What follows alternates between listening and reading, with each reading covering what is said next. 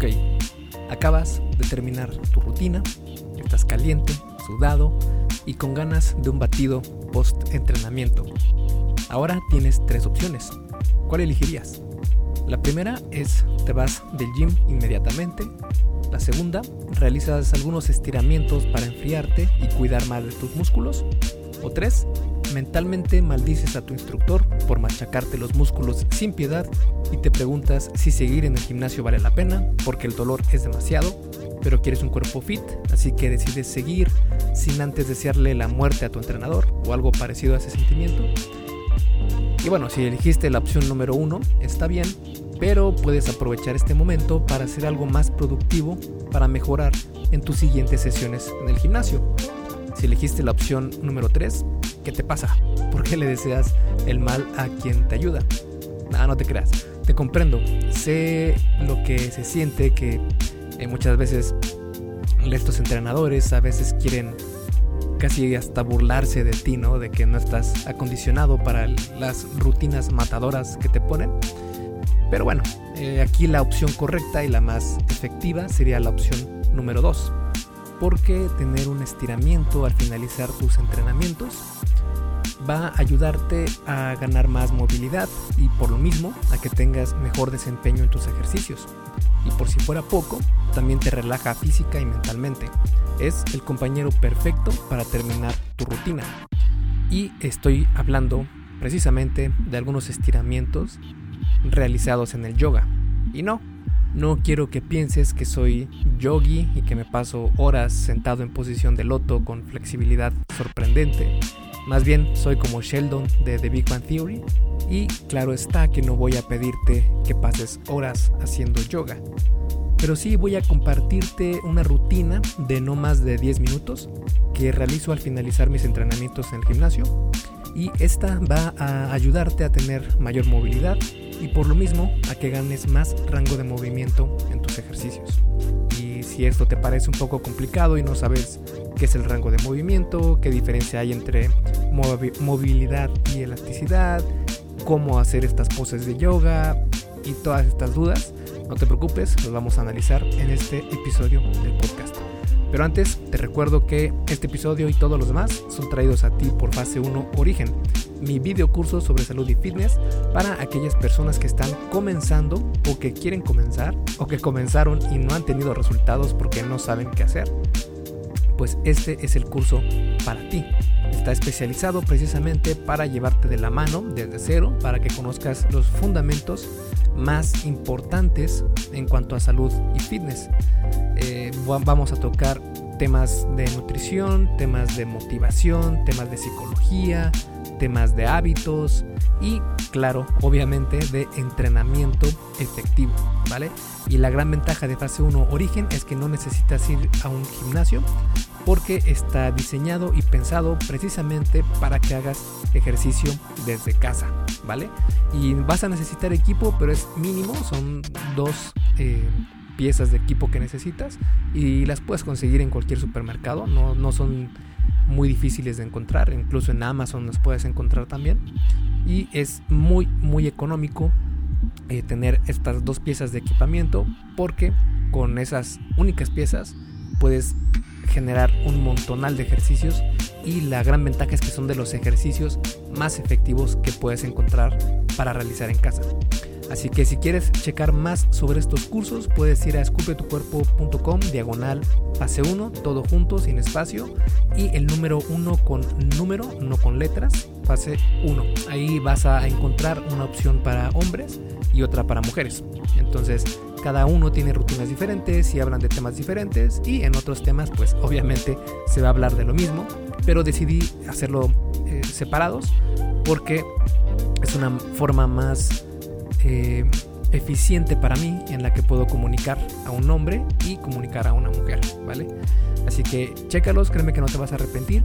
Y bueno, pues te dejo con el episodio número 78 del arte y ciencia del fitness, el podcast de esculpetucuerpo.com. Yo soy Mike García y te veo en dos segundos. Primero que nada, vamos a comenzar hablando sobre el rango de movimiento.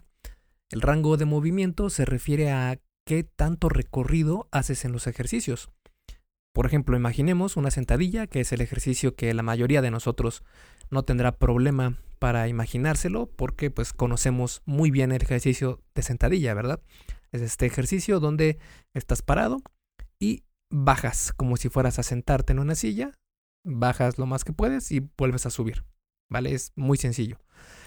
Ahora, en una sentadilla, un rango incompleto de movimiento sería bajar en la sentadilla, empezar a bajar la cadera y no pasar del, digamos, la línea en la que están tus rodillas.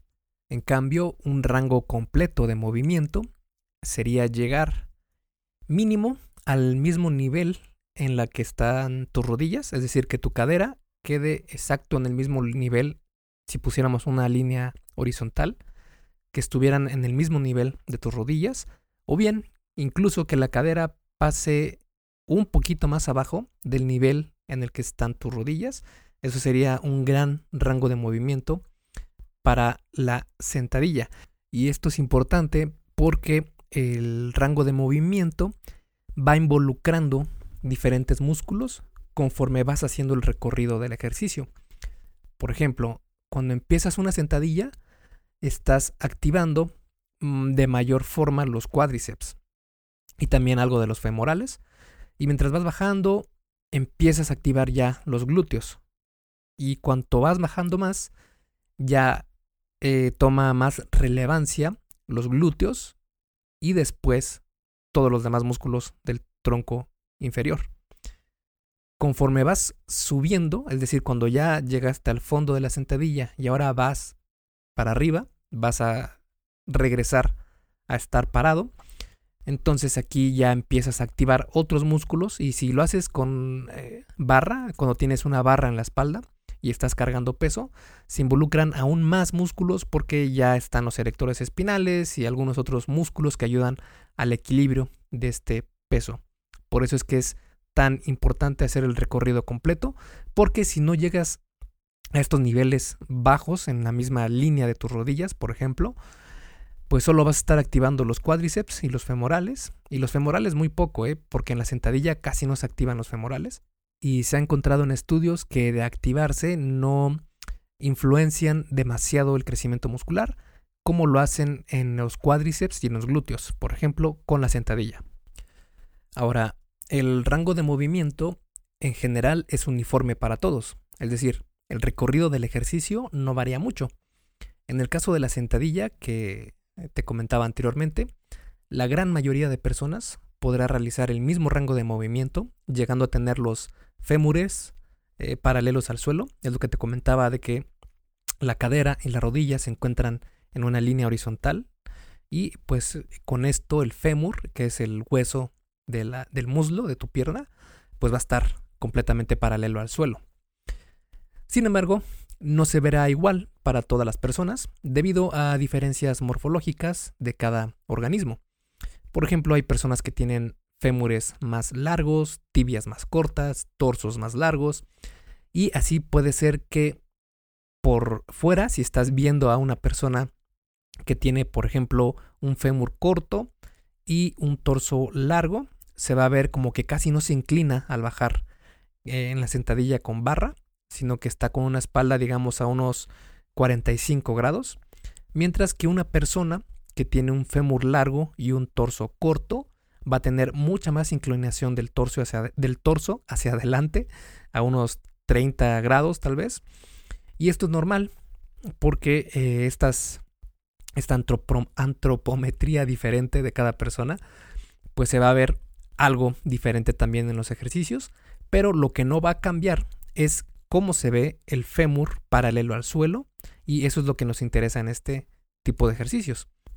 Y ahora vamos a analizar por qué es importante precisamente el rango de movimiento.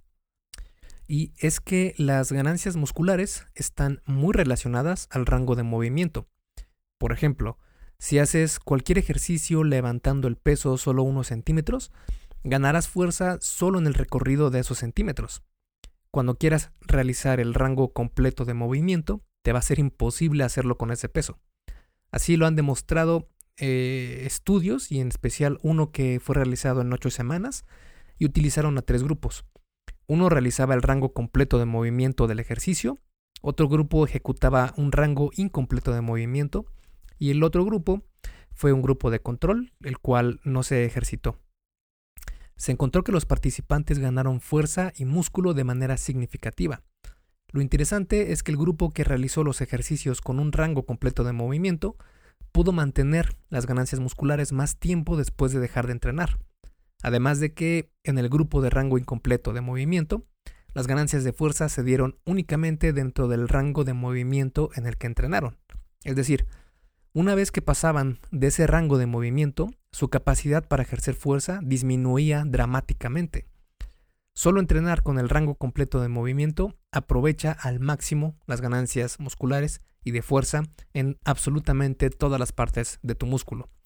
Sin embargo, esto no quiere decir que entrenar con un rango incompleto de movimiento no tenga su lugar en una rutina de entrenamiento. De hecho, sí lo tiene. Pero esto es específicamente si estás batallando con alguna parte de algún levantamiento, puedes entrenar únicamente esa sección o esa parte del recorrido del ejercicio para lograr mejorar tu desempeño en esa parte problemática. Por ejemplo, si estás teniendo problemas a la mitad de una sentadilla, puedes poner la barra en el rack, en esta como jaula que tienen los gimnasios para hacer sentadilla. Puedes poner eh, los seguros en una altura con la que puedas realizar solo esa parte del movimiento, para así ganar fuerza específicamente en esa sección del ejercicio. Otra, otra razón para entrenar con rango de movimiento incompleto puede ser si es que tienes alguna lesión que te impida realizar el recorrido completo del ejercicio. Hay otros motivos por los cuales puede ser buena idea realizar un rango incompleto de movimiento, pero eso será para otro artículo. Lo que nos interesa en este, eh, en este episodio es saber si estirarse puede ayudar a tener mayor rango de movimiento. Porque estiramiento no es lo mismo que movilidad. Por ejemplo, puedes estirar los músculos del cuádriceps todo lo que quieras, pero te apuesto a que te sería muy difícil lograr una pose extraña de estas de yoga que parecen casi pretzels eh, enredados entre piernas y demás extremidades. Y a esto es lo que me refiero con el estiramiento no es lo mismo que movilidad. Estirarse está bien y tiene sus ventajas si lo realizas después de tus entrenamientos, pero nunca antes de entrenar porque puede afectar tu desempeño físico. Y si quieres saber más sobre esto, puedes ir a esculpetucuerpo.com y en el buscador que tengo ahí, busca eh, estiramiento o estirarse antes de entrenar y te va a aparecer un artículo en el que explico por qué no es buena idea estirarse antes de entrenar. Pero bueno, sabiendo esto, hay una disciplina que puede matar dos pájaros de un tiro y ese es el yoga. El yoga es una mejor opción para realizar después de tus entrenamientos porque puede ayudarte a estirar los músculos y también a ganar movilidad. En un estudio que duró cuatro semanas, donde se compararon al yoga contra estiramientos estáticos, que los estiramientos estáticos pues son los normales, ¿verdad? Los que eh, estiras una extremidad y lo haces por algunos segundos y dejas de estirarlo y ya. Ese es el estiramiento estático. Se encontró que el yoga mejoró el rango de movimiento de la cadera y los hombros en mayor medida que los estiramientos estáticos. Porque recordemos, estiramiento no es lo mismo que movilidad. Y la movilidad sí te la da el yoga. Además del estiramiento, es como un plus.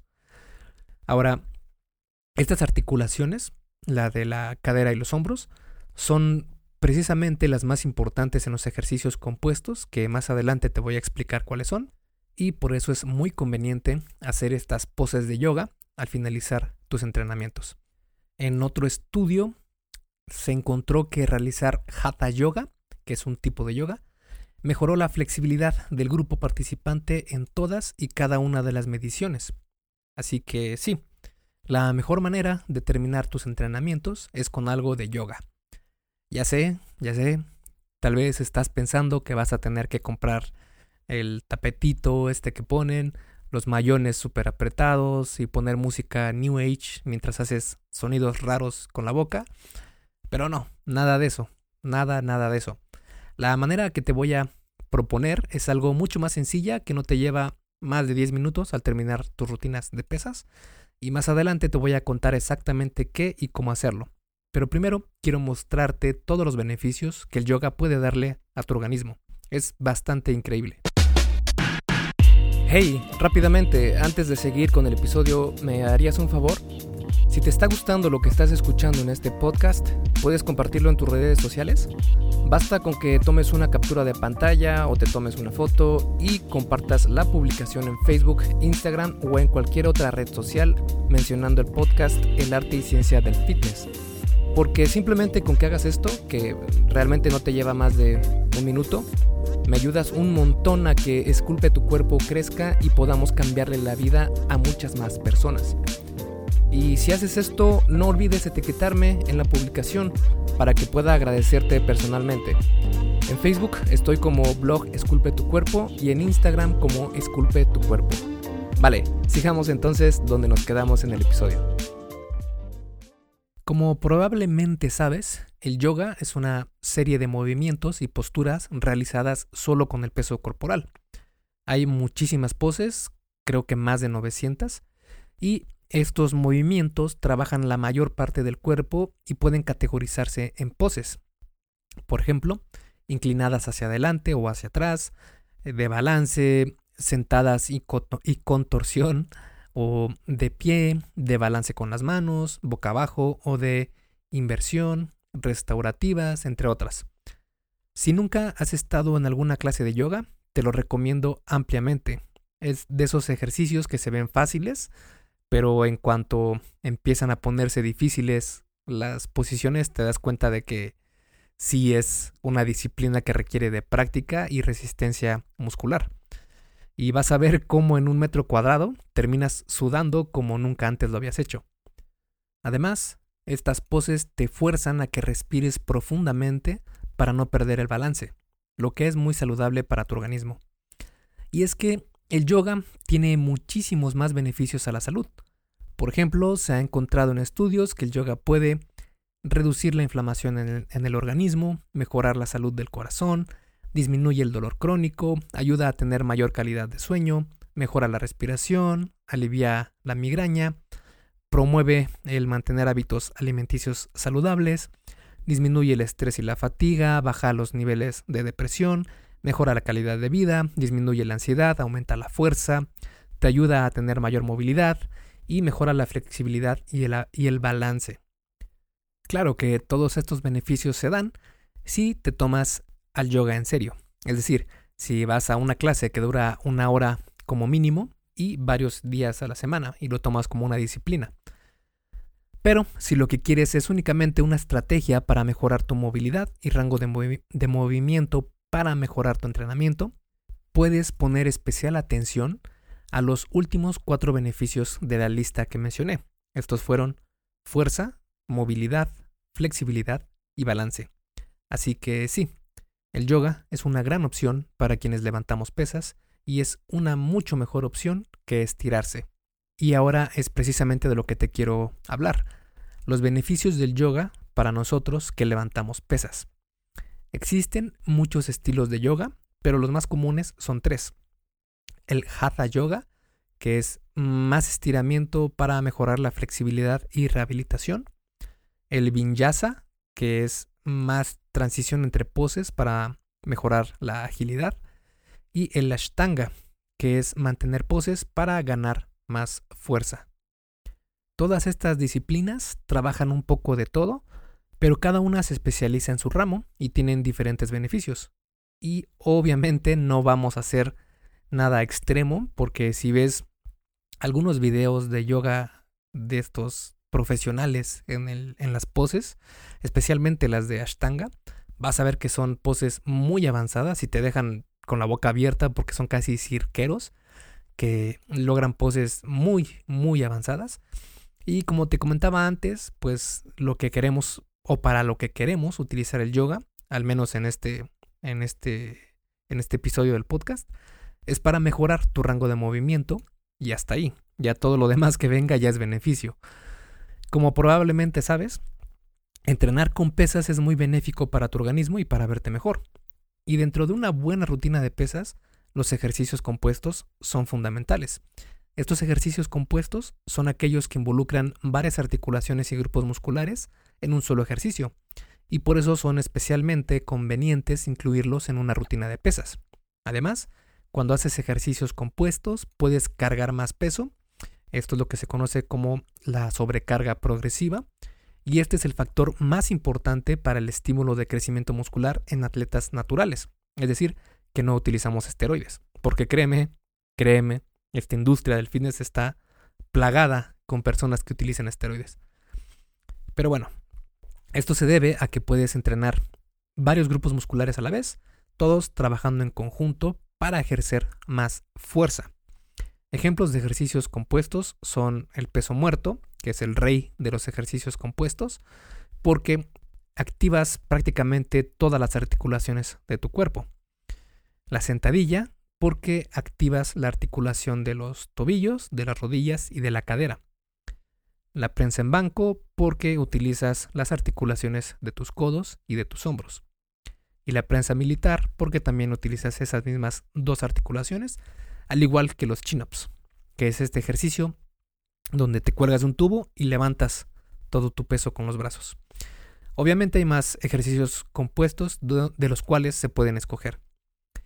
Ahora, para realizar los ejercicios compuestos con un rango completo de movimiento, se requiere tener cierta capacidad de movilidad y flexibilidad. Los estudios muestran que realizar estos levantamientos con un rango completo de movimiento no solo ayuda a ganar fuerza, sino también a ganar masa muscular.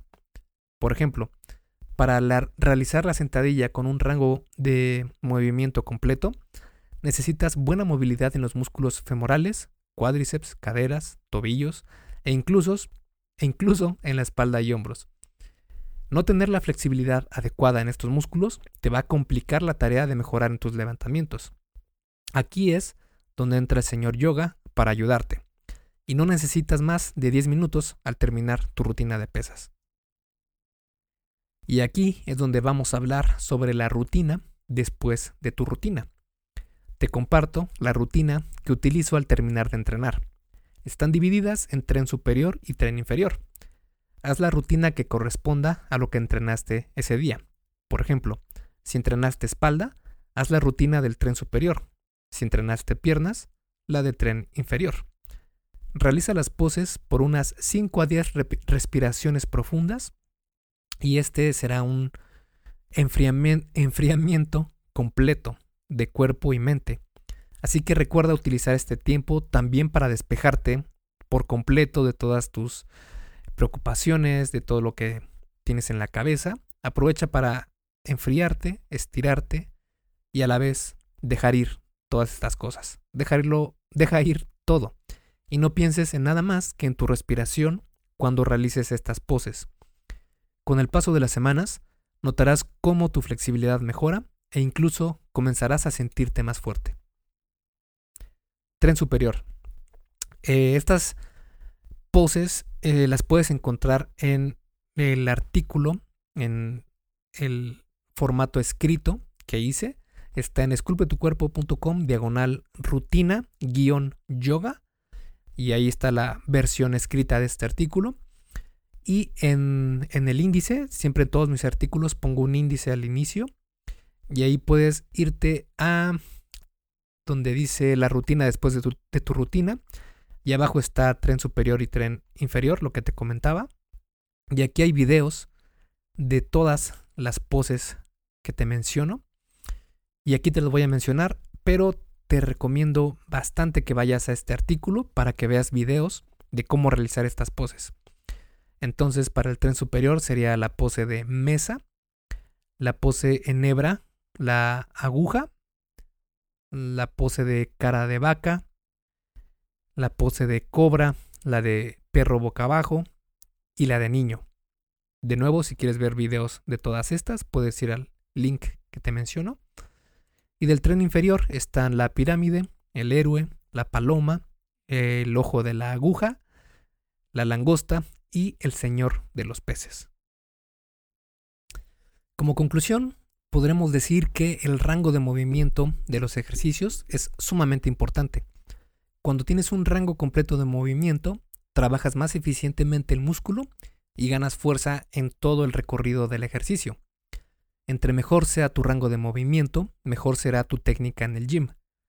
Para mejorar el rango de movimiento, se tiene la creencia que estirar los músculos va a mejorar esta condición. Pero la realidad es que hay una mejor opción, las poses de yoga. Esto se debe a que estirarse no es lo mismo que tener mayor movilidad, y el yoga puede darnos ambos beneficios, mayor movilidad y músculos más flexibles. Además, tiene muchísimos beneficios a la salud, desde disminuir el estrés y la depresión hasta mejorar la calidad de vida.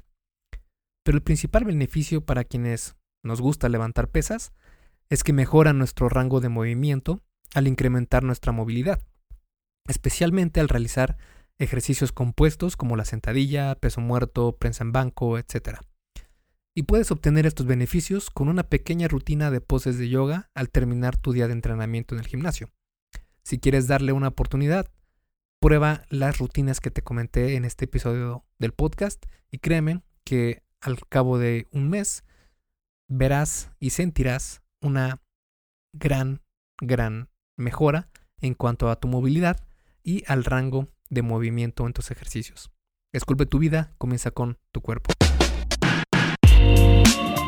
Y hasta aquí el episodio del podcast de hoy. ¿Te gustó? Si es así, déjame una calificación y tu opinión en Apple Podcast. Es muy sencillo y no te lleva mucho tiempo.